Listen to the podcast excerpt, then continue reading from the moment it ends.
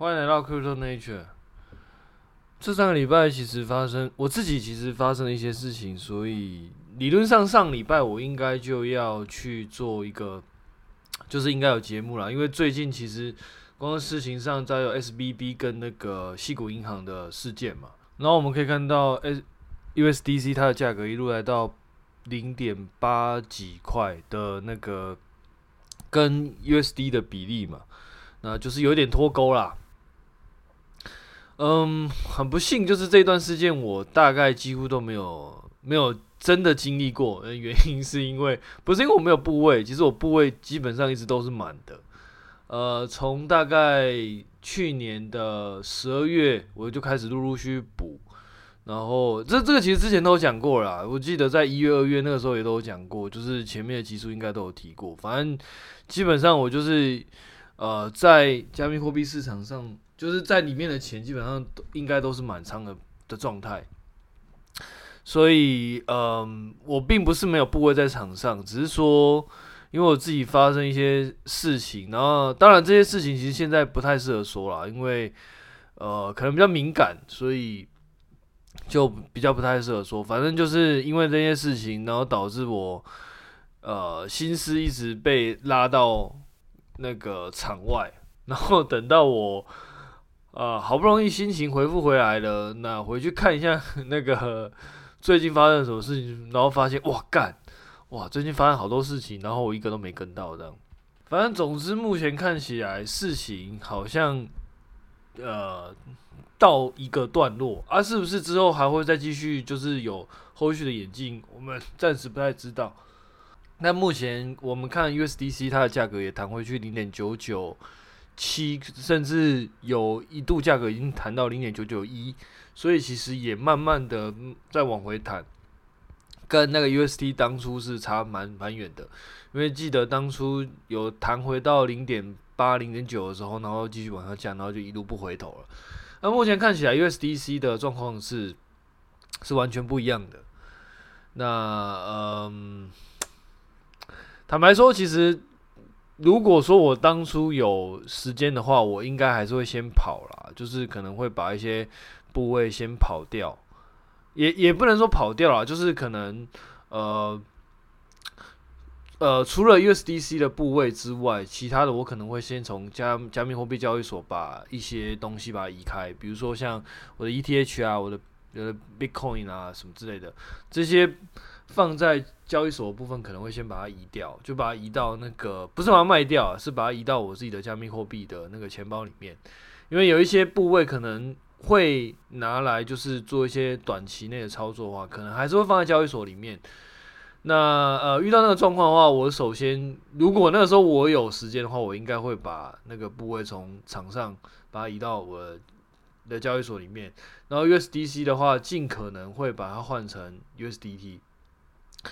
当然，那个时候换，现在可能就会觉得干，就是可能就亏了。但是没办法，因为很多东西，你那个时候如果跑，那后续它真的崩掉了，你至少还有留有一些嘛。这是我们在 FTX 跟 Luna 里面学到的教训嘛，对不对？你跑一些，至少比什么都没有来得好。俩是事情如果真的发生，那当然事情没有发生的话，你就会付出一些避险的成本啊，那就没办法。所以，嗯，我自己会觉得，如果当初我呃有 USDC 的话，我应该会跑。但是说实话，我 USDC 的那个部位是真的不多。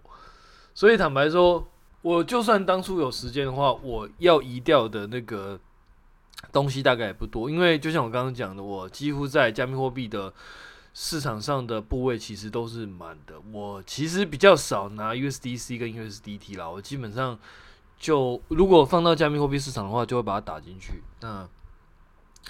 嗯，对，所以算是呃，也可以算是有惊无险的度过这一段了。那我看，其实后来后来往回看各个群组，其实大家好像都还蛮恐慌的啊。因为那个时候我在忙其他，就是在沉浸在其他事情，所以就没有办法就参与这一段了。所以上礼拜也没有，就是就是能录一个 podcast，因为。嗯，状况不是很好。啊，反正嗯，接下来可能嗯，其实其实状态还是一样啊，就是陆陆续续有看到觉得自己有兴趣的，然后可能就会拿出来分享那。那只是说近期我觉得最可以拿来分享的，刚好那个人状态就不好，那就没办法。那希望大家就是有好好的度过这段时间啊，这段时间应该是对某一些人应该是蛮煎熬的。可是说实话，就算我就算我刚刚讲的，其实就算我。呃，一直在 focus 这个事件的话，我可能可能可以做的操作可能也不多，因为说实话，我也不是会去抄底 USDC 的人，因为从 Luna 跟 FTX 的教训让我知道，呃，当然你在这种这种风险机会财当然是非常诱人，因为假设你是在呃零点八左右去买的话，现在就是现赚大概十几趴、二十趴嘛，我觉得是还蛮不错，只是说。如果那个时候就继续往下跌的话，那现在大家人都没了，对，所以 这个就这个就看各位是怎么样去看待这件事情了。但对我来说，至少就是这一段就没有参与到。呃，然后目前看起来，其实整个加密货币市场对我自己而言，或者说对前面假设你有陆陆续续补补部位的人而言，我觉得应该都是相当不错的啦，就是至少呃。价格上，然后那个呃，那个什么呃，绩效应该都是还蛮不错的。然后其实最近也有看到有一些人陆陆续续在补一些部位，我是觉得还蛮不错的，就是至少呃跟我自己想的其实会蛮贴合。但是但是我们也可以看到，其实有一些人就是做短线可能会在这边再出货。那当然我自己会觉得其实也没什么问题啊，因为。假设你对后续可能有一些看坏的地方，或者说可能还没那么明朗的地方，我觉得出掉一些部位其实也是蛮合理的一件事情。不过就是看你自己的对于整个你的投资的周期跟你看这个东西的长短。那以我自己来说，其实我一直以来都是看比较长的，甚至有些东西其实我是保持着我可能放，那我可能买一些然后放着那。就算它真的跌到下市，我可能也就这样，因为对我来说停损可能就是放的那一些钱。可是假设说它今天有拉到很高的话，那基本上我上档就是很高的。我我我会这样看啦，所以很多时候我大概也不会停损。所以基本上我在于加密货币的市场的操作，目前来说其实是没有那么的频繁，基本上大概都是以买进居多。啊，当然讲这个不是为了跟大家说，就是有爆牌或者说怎么样，或者是说什么呃，在鼓吹买。基本上第一个我没有开课，第二个是这个大概我是从，我记得从一月、二月，我那个时候就有陆陆续续讲说，哎，其实会陆陆续续补。所以嗯嗯，反正这个就是我自己的想法，那你就当参考。那。一样，我这边一贯的惯例就是说，呃，不太鼓励大家去买这个东西，因为我觉得这东西其实对一般人来说是一个蛮相对来说比较危险的。危险不一定是代表加密货币本身，而是说你对于这东西不了解的话，你贸然去买它的话，很可能你就会过度乐观跟过度悲观了。那这这两个，这两个不是说，嗯，像。你今天很了解就不会，就是你今天有一点了解你就不会犯。其实我觉得那个是每一个人在面临这种呃得失的状况下都有可能会犯的一个错误。那你今天了解多一点，你可能可以多避免一些这样的状况。你今天了解少一点，你可能犯这样的几率就会高很多。因为当很多状况在，比如说像呃上礼拜或上上礼拜在杀的时候，你可能会觉得，诶。是不是加密货币市场要没了？所以你才会看到很多那种，就是很多那种极端的言论。但反过来说，就是假设你今天有一定的认知，或者说你对这东西有一定的了解的话，你可能就不会随着市场的情绪去做起舞了。我觉得这一点倒是就是还蛮重要的，尤其是如果你看比较长的话，这一点是格外的重要，因为，嗯、呃，你在长持的过程之中，你一定会遇到这种。不管是市场也好，心理状态也好，你都一定会遇到这种波动。就像你可能会看到很多人，他可能就是一下子开二十倍、三十倍以上的杠杆，然后一路拉上去，你就觉得哇，好好羡慕。其实我自己也会很羡慕，但是我自己知道，呃，考量到时间可以应用，然后再加上很多呃你必须要做的事情，这样综合考量下来的话，你会很清楚的知道，你可能不暂时不太适合这样的方法，因为这样的方法可能它可能拉上去很快，但是你就可能必须要呃长时间去盯着它。然后加密货币市场又是一个非常的及时的市场，什么呃不能说及时，应该说它的那个。呃，市场的运行的那个时间是非常长的，那也就是说，他根本没有放假，也就是说，他任何消息他都有可能会及时反应。那你今天开很高倍的杠杆的话，你就要小心，就是他可能在你睡觉的时候，或者是他可能休息的时候，然后他就他就直接反应掉。那呃，我个人会觉得就会还蛮蛮扼腕的。所以基本上，sorry，所以基本上就嗯、比较不会鼓励大家开那么高的杠杆。你在股股票里面，你可能它的开市的是有一定期间的，比如说早上八点到下午一点，那你可能就是专注在这个时间点就好了。然后，当然你就是收盘的时候，你可能还是可以关注一些其他讯息，然后去预判说，诶，可能。呃，接下来开盘会怎么演？但是假设它一直都一直都是属于一个有可以交易的状态的话，那状况就会很，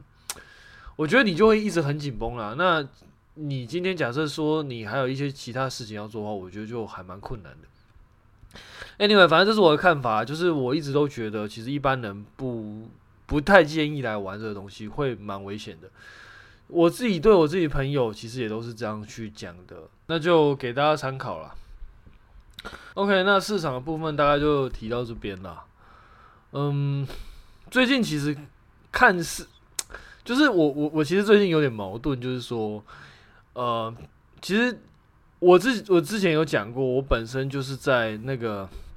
AI 或者说 machine learning 端工作的人，就是我可能在负责去做相关研发、相关开发的人。那当然，以前呢，以前我有聊，那是因为以前不红。那反正以前不红的状况下，很多东西我觉得它很好，我觉得它哪里以后可以做啊什么的，或者说我我对它的看法什么的，我觉得之所以可以聊，是因为没有人 care 啊。问题在现在因为因因为你因为你知道嘛，你你今天没有人 care 的话，你你今天怎么聊，其实嗯就没有什么利益关系啦。那也不会说人家说、你你你们就是就是你聊怎么样，反正就是。你就可以把它看成一个是 AI 工作者他自己一个人的自吹自擂，我觉得是没有什么问题的。可是今天问题在于说，嗯，他红了，那我自己又是做这个东西的，那呃，很多时候就不一定那么就是就是可以讲，因为有可能那个是我们自己公司本身一些发展的方向，当然不是说嗯就是完全契合，只是说那方向可能是差不多的。那那这样就会有点尴尬，因为你我呃，从以前我就有讲过，其实任何开发开发的东西都不会是我今天说要开发，明天就开发好，那是不太可能，而且是基本上是拿来，基本上可以说是它那应该是算诈骗啦，就不太可能有这样的事情发生。好，even 是现在有 ChatGPT 可以给你 source code 好了，但。他就是他给你 source code，跟你要把它整合到里面去，跟这个东西要跟商业模式跟其他东西做绑定，那也不会是一两天的事情，那一定就是会经过很长一段时间的规划。尤其是你今天要发发布产品，那一定是要经过多方研究，你要你要考虑各种各式各个层面的东西，不会只是只有 program 的东西，所以它的开发流程一定是会很长一段时间。但是我们讲其实是很快的，那呃。所以，假设我今天讲了一个东西，我觉得这东西可能未来是可以发展的啊。刚好，如果我们之后真的要做那东西的话，那呃，可能就会有点比较没有那么好，因为可能大家都会觉得说，哎，其实你怎么把就是公司以后要发展方向讲出来？那这样子的话，可能我自己会觉得就是嗯，不是很好。当然，可能也。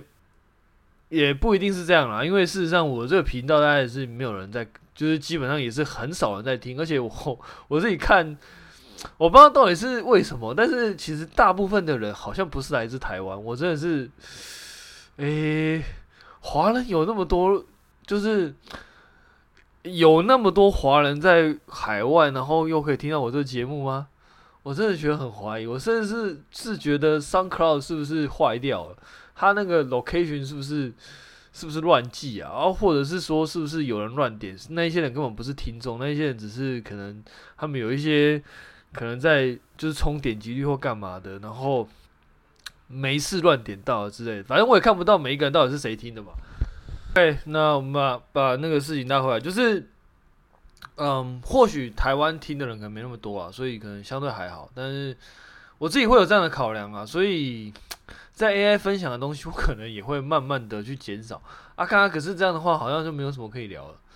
啊，不过反正，嗯，我尽可能去聊一些比较通用的概念跟比较通用的一些想法啦。今天，嗯，我想要跟大家就是聊聊一个话题的，就是所谓的。AI 或者说 machine 它可以取代掉哪一些部分的的算是事情？嗯，这个事情不不一定是一件坏事啊。坦白说，有很多状况是，其实你不喜欢做这个事情，只是因为你这工作，它可能你要完成这个工作，有可能你必须要完成一些你不是那么想做的事情。那有很多东西可能刚好就是像 ChatGPT，它可以帮忙你做的事情。我们打个比方来说好了，像很多那种，像我自己就是没有那么喜欢做 PPT，那像那种 Copilot，它就可以直接帮你去产生一些 PPT 的的东西，或是产帮你产生一些文件。那我自己当然也不是很喜欢我写文件啦，因为对我来说，就是写那个东西其实会蛮花费我时间的。那但是当然，随着因为因为像我自己不已已经不算是单纯的工程师了嘛，我可能会去。嗯，去做一些规划，然后甚至一些去呃带一些人。那在这状况下的话，你就会必须要有一些文件，可以让其他的 team 或者说其他的那个部门去 co-work。那这个时候，像 ChatGPT 这种东西就还蛮好用的，因为它可以帮你把一些想法把它整合起来，然后很快速的帮你产生一些东西，产生一些文件，然后让大家可以去 follow 这种文件。对我来说，像这样子就是一件还不错的事情。所以我不会觉得它完全是坏事，但是它势必对会对某一些工作形态会产生一些冲击。这个我倒是，这这我自己大概是几年前可能就会确定的事情。啊，为什么这么说呢？呃，首先我时间可以拉到大概一八一九年左右，那个时候我人在那个中医院当那个研究助理，就是在那中医院的资讯所当研究助理。那那个时候，因为呃，首先为什么当研究助理，是因为那个时候我刚好遇到一些事情。然后，好，简单来讲，就是现在的 machine learning 的就业状况跟那个时候根本完全不能比。怎么说呢？因为呃，因为我自己大概是二零一三年回到台湾，然后开始做 machine learning 相关的工作。那做到现在，其实大概也快十年了。那这十年之间，其实我自己。对于，当然这以前都有讲过啊。其实我自己对于 machine learning 工作的环境，其实是算是蛮有体会的。为什么这么说呢？因为其实在一三年的时候，其实你能够选的 machine 相关的工作，其实非常非常非常非常非常他妈的有限。也啊，当然这也很正常，因为那个时候根本就没有人会用这个东西嘛。那当然你就没有市场啊。就是你说你会 machine learning，那 machine learning 可以拿来干嘛？啊，你说做机器人，你说做什么？就是影像辨识，那个东西都是放在实验室里面的，你拿出来用根本没有人屌你啊！所以，大部分那个时候的 machine learning 工程师，其实到最后都不会做 machine learning 相关的工作啦。你你怎么就是管你是哪个 lab 出来的？这啊，我我我现在讲的是以台湾呐，可是其实在那个时候在英国其实也差不多啦。坦白说，你今天出来，你学了很多 machine learning 的知识，你学你学出来，但是在台湾来说，可能大部分的人还是会去 IC IC design 啊，去做晶片什么的。那个是那在那个时间点比较好、比较容易有出路的一个选择。那我觉得也很正常，因为事实上在那个时候就是很很少应用嘛。你做出来那些什么影像辨识，他妈的七秒辨识一个图片，那是能那是那是有什么屌用？根本没有用啊！啊，在业界在业界大家就是这么看啊，所以其实。因为那个时候你要跑类神经网络，基本上你就要跑很，你你基本上就算是一个很简单的网络，你都要跑一个很长的时间。因为那个时候 GPU 没有像现在这么的普遍，虽然说 CUDA 其实在二零一三年那个时候已经到，已经我记得好像已经到 CUDA 六、CUDA 七了吧。现在好像 CUDA 刚忘记了，反正现在好像 CUDA 十一还是十二吧。反正那反反正那个时候，嗯，就是还还在 CUDA 六、CUDA 七的阶段的时候，其实就呃没有那么普遍。然后很多装备其实基本上也不会特别去装一个 CUDA。就是不会加一个 GPU 啦，所以很多时候算起来都超慢。那在很多应用的场景上，你算起来超慢，基本上就等于根本没有商业的价值。所以那个时候，其实你 machine learning 的工程师从 lab 里面出来，根本没有人要用你。大概就是要么就是去当 backend，要么就是去当那个什么，呃，IC design 的。其实最多应该都是去 IC design 啦。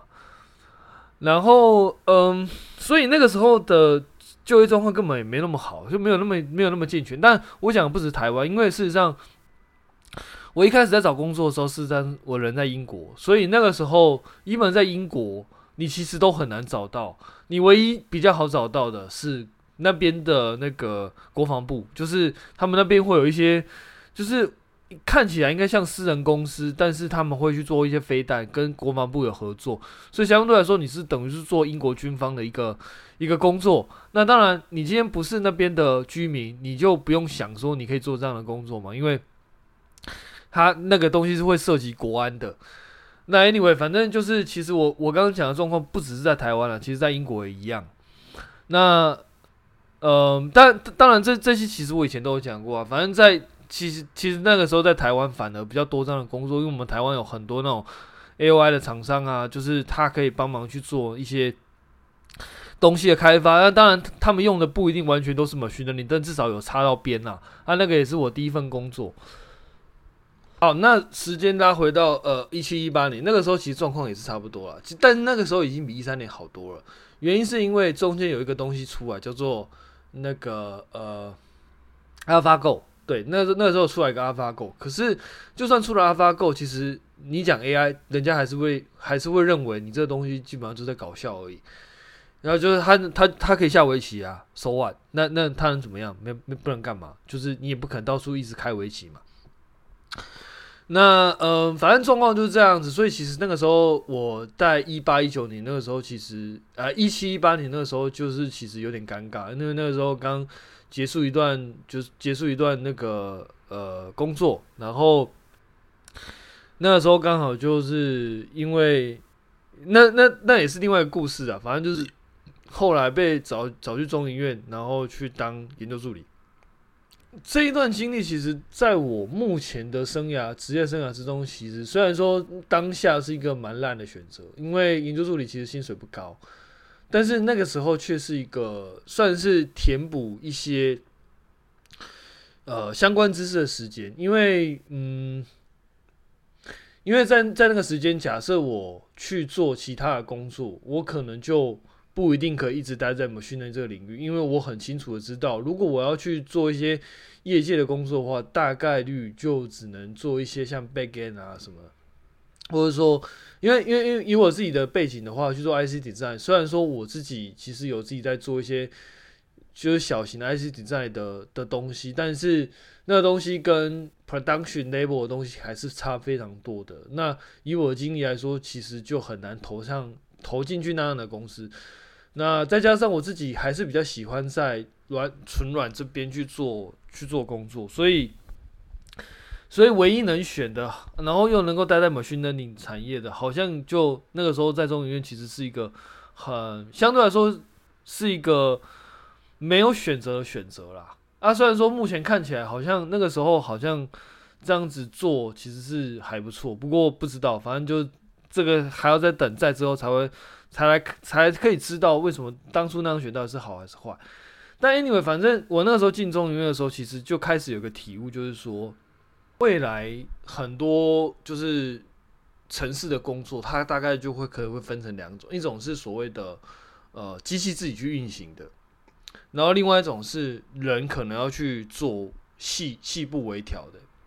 怎么说呢？我们可以粗分把它看成是一种是就是 machine learning 类的，就是你只要喂资料，然后你架构架好，然后它就会开始自己去跑，然后随着你设定的条件跟你设定的问题，它就会找到一个答案。这个是是 machine learning 类的，比如说像那个 recommendation 啊，inference 啊，然后像现在什么 search 啊，然后现在什么就是像那个呃那个什么 ChatGPT 这种，其实都算是你今天设定好条件，你有资料，然后你把机器架好，那你丢进去之后，它就开始找到一个模型，这个模型可以出给你答案。那在这个中间过程之中，其实你去干涉它，其实是没有什么。你基本上是没有什么太大意义的，因为你会到最后发现，其实人机器找到的答案都比人类来的好啊，很讽刺。但是事实上，呃，目前为止我自己的经验其实基本上都是这样子。你就是其，然后其实也不是只有我自己的经验啊，其实看很多论文都会发现，其实尤其是以类神经网络找到的 parameter 来说，你用人去微调它，反而越调越烂。啊，对，就是很讽刺。反正，然然后其实到后来，其实人也很难去微调那样子的参数了，因为你会发现你根本不知道人家怎么调的啊。你不，你不知道人家怎么调，你只能你只能乱改嘛。然后再加上那个参数是太多了，那是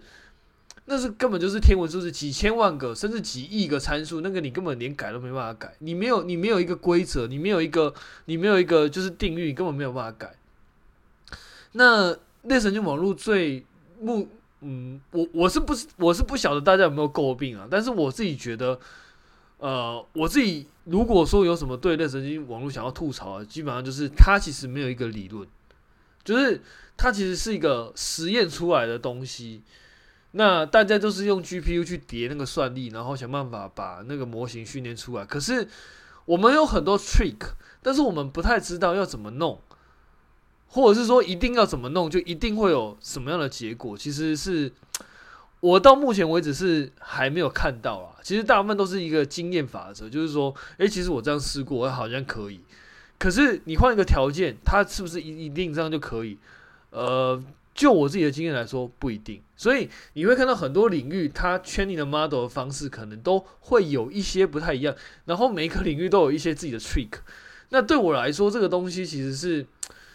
它它就会让整个训练 model 的那个不可重复性就会很高，就是你不晓得要怎么弄才有办法一定弄得出一个一个模型出来。那那当然这个东西你也可以把它讲说是，所以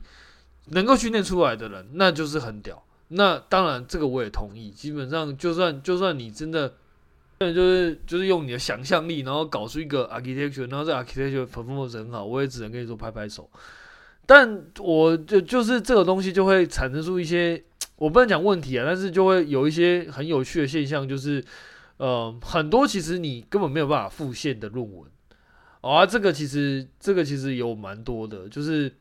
他他设计的一个一一套 architecture，然后他自己做实验效果很好，可是你会发现你你你用你的机器去跑，其实你跑不出来它的那个效果，啊，这个其实是有。我自己觉得算是，嗯，不是很罕见了。那呃，反正反正这状况就是这样，就是它的不可重复性其实是蛮多的。那呃，这是我唯一想要对那个类神经网络一个吐槽的点啊。那 anyway，反正就是人其实很难改，那到最后人也没办法改，然后就变成是你今天就是。大家把环境设定好，然后就让它跑，它跑出一个答案，然后就看结果怎么样啊？这中间的过程之中，其实你完全没有办法对它做任何事情。也就是说，为什么人家说类神经网络是军备竞赛的原因就在这边？因为你今天没有那些机器，你就是要跑非常非常非常久，甚至你永远也跑不完。因为，因为你可能比如说像某一些城市，它可能需要用到两百多的两百多的。Giga 的 memory，那你今天只有三十二 Giga，你就是永远跑不掉，你就是没有办法跑这个 model 啊，就是就是没办法，你根本没有办法做做个训练。那诸如此类的东西，其实就会导致一个一个状况，就是你今天在做类神经网络训练的时候，就是就是只能就是 setting 好，然后就等待，那剩下的其实就不干你的事。那这个部分呢，我想会。有很多类似的工作，大概就会慢慢的被这样子去做，不能讲取代啦，但是可能就是这样的工作，可能就会被机器就是去执行，就用不到你，就是那种调参数的工作可能越来越，就是就是它会越来越自动化嘛。你可能就一开始你可能还要去 setting 什么的，然后到最后可能就是一些 Docker 什么的，然后弄一弄，你可能甚至也不用写程式，那反正你就是 configuration 写一写，然后 run，然后它就开始 run，然后就是就就是这样乱完之后就有一个答案。那你要做的可能就是你可能具必须。具备某一些知识，你才能够去 evaluate 这个 model 它的 performance 到底是怎么样，那到底是好还是不好？那、啊、接下来假设如果真的要调整什么东西的话，那、啊、你应该要怎么调？那、啊、你应该要怎么做选择？因为有很多时候是你必须要去选择说，诶、这个 model 到底能不能用？啊，那个 model 到底能不能用？啊，哪一个 model 可能性比较大？就变成是是一种选择的问题，它不是单纯说是说你今天去调参数，不是因为。这个调参数的工作其实都不会，可能都不会是由人来做，大部分都是由大家由机器来做。那呃，通常会刚刚 involve 到这个工作，大概都是 data scientist 啊。那可能 data scientist 可能就是可能就是去调整这样的东西。那当然有有一个状况就是，那真的需要 data scientist 吗？因为你会看到很多 architecture，其实就是尤尤其是像类神经网络好了，你你虽然说你有很多。那个理论可以去用，但是我刚刚有讲了，其实有很多理论它不见得一定能够拿拿到那个，那就是比如说你可能要训练某一个 model，但是你这个理论不见得你懂很多理论，但这些理论并不一定让你一定能够训练好这个 model。那很多时候就会变成是，呃，我我我不喜欢讲运气啊，但是可能就是灵感，或者说创意，或者说你突然有想到。那这那这个东西可能它不见得跟理论有挂钩，就是它可能不见得就是你的理论学得多好，而是说你有没有想到，或者说你尝试，然后你刚好就是尝试到一个一个模型或者说一个架构，那刚好 perform 很好。那当然这个运气成分可能呃因人而异啦，反正就是不一定是一定要从理论出发。这个是我自己到目前为止有一个，呃，我我现在讲是单指训练啊，就是训练，就是你有一些资料，然后你要把模型训练出来的这件事情。那我自己觉得这个部分可能就真的不见得你要，呃，是一个什么 data 三提示什么的，就是我我觉得可能到时候会变成是很多人都可以开始自己训练自己的模型。那是不是这个时候就需要 data 三提示我觉得可能就也未必。我这个其实下一个非常大的 flag，然后反正我也只是讲我自己的看法啊，就是因为因为为什么会这么讲？是因为我在很多我自己的经验也好，还是嗯看过论文也好，就是有很多其实是它的它的模型设计出来跟现有的理论其实是。你会感觉他就是就是在就是在硬讲，但是有一些真的是效果很好，然后你就会觉得，干这到底在干嘛？对，就是这就是会有这种会有这种就是会有这种想法出现啊啊！所以那个时候就开始就觉得，是不是呃，很多时候你的 data scientist 理论在类神经网络这边不一定可以 work。那当然这是现在了，未来假设我们真的找到更多的理论。然后他可能可以去解释类神经网络设计的原则，那到时候可能就状况可能就不一样。但至少我觉得到目前为止，我个人还是觉得，其实有很多状况是实验先行于理论，也就是说，其实你就是，其实大家就是拼试错啦，有点像是。没有一个准则，那，就是有一个准则，可是没有一个细部一定可以怎么样的的东西啊。反正你就是你有越多的资源，越多的钱，然后越多的机器，反正就一直试，一直试，一直试，一直试，一直试。那你有越多的资源，你就会有越多试错的机会，那终究会被你试出来。我觉得状况大概会比较像这个样子。那这个状况其实就跟你是不是 data scientist 好像好像没有什么太大关系，好像就是当当然你你具有很多的。data science 相关知识，你一定可以避免一些错误，但我觉得大概也就这样，因为剩下的其实就是就是看你有没有那个资源去不断的去进行试错。那这个是我觉得在 data scientist 里面可能会被影响的，因为很多其实以前很多 data scientist 它目的其实就是来调参数，就比如说像传统一些方法，那或者说传统一些像控制的方法，它可能就是不断的去微调一些微调一些 model 的参数，然后甚至去修改 model。但是事实上，现在很多类神经网络的它都是什么像 AutoML，它可能就是不断的用类神经网络去圈定类神经网络。所以它就是不断去不断去调整你的架构，那基本上你只要有钱，你可以乱得起那个那个机器，你基本上就是可以一直跑下去。啊，我觉得像这样的东西，可能都会或多或少会影响到那个 data scientist 的的工作。那另外一个点呢，其实就是所谓的呃 system level 的东西。什么叫 system level 的东西呢？其实我们刚刚讲的，比如说像呃 training machine learning 的 model，training deep learning 的 model，其实那些东西其实都背上一个东西叫 framework，然后 framework 又其又加上底层 driver 跟 hardware，它是一体，就是也不是一体啦，而就是说互相搭配出来的。那呃，你今天 data scientist，你可能就是用最上端的 framework，然后去去进行你的训练，但事实上底层这些什么 driver。Hardware 跟 Framework 的设计呢，其实会或多或少影响到你这些东西的 performance。那这个时候就是很多 System Level 公司可以去参与的空间。那这个部分呢，我个人觉得其实需求量在短期之内反而是比较大的。因为 Data Scientist 坦白说啦，我们刚刚讲，你有越多的资源去试错，那其实到最后就变成是。你要试哪一方方面的错？这就是我们刚刚一开始讲的。其实你可能是，就是你可能做一些试调 model 的工作会变少，可是你的选择会越来越重要。就是你有很多东西可以试嘛，那你到底要试哪一个？在资源有限状况下，你不可能每一个都试。OK，那所以代表就是说，其实你 data scientist 的的那个量体理论上是会有限的，因为。你一间公司里面能够试错的机会一定是有限的，所以能够决策这些人其实理论上也会是有限的，因为你必须把资源集中嘛。那资源集中就代表能够去做这个决策，你这个 team 里面的资料工程师可能就是那几个。但是反过来说，像 system level 的 engineer 可能就会蛮多的，是因为你必须要有很多人去调整，不管是 driver 也好，分位也好，GPU 也好，还是所谓的 framework 也好。这些东西都要互相搭配，然后每一个东西其实都是需要一些底站跟实作。那当然，这部分的风险就在于说，其实呃，我们可以看到像 ChatGPT，它是可以产生这些 source code，然后可以去可以去就是帮你去写 code。但是他们目前来说，对于 system level 的 design 其实还是有一定的极限。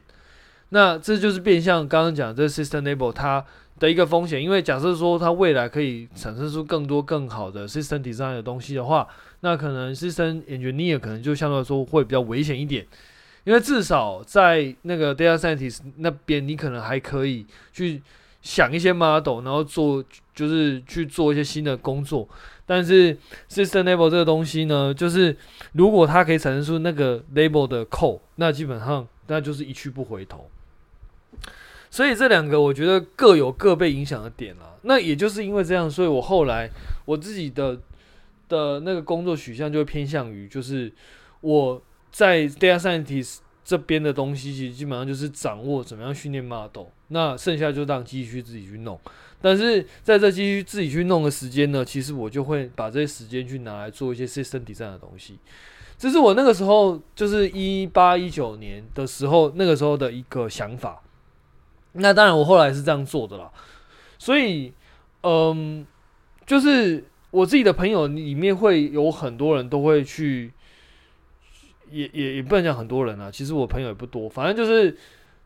嗯，我在我自己的朋友圈里面，其实我自己就是会比较偏向于，就是呃，system 跟那个 data scientist，我都会去做的一个一个人。那就是，嗯。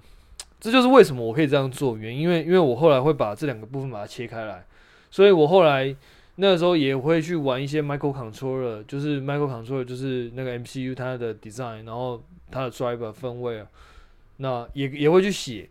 那但是我也会去做一些像 training model 啊这些东西，那包含我现在工作其实或多或少也是跟这些东西都会有关。那呃，我自己会觉得这样子的东西会越来越深远的影响各个工作领域啊。那，各个工作领域我很难说啦，因为我毕竟不是那个领域的人，就我我我就不好说。但是至少在城市领域的话，我自己会觉得是这个样子，因为呃，这十年来算是一个呃。就是怎么说？因为一开始其实没有人太多，没有业界人太多关注这个，所以其实很多东西都是这样慢慢的去体会出来的。那这是我目前为止几年前的一个体悟啦。那目前看起来，其实可能跟我那个时候体悟好像也没有差太远。OK，那今天就先讲到这边吧。那嗯，希望大家都能够就是可以快快乐乐过每一天。好，拜拜。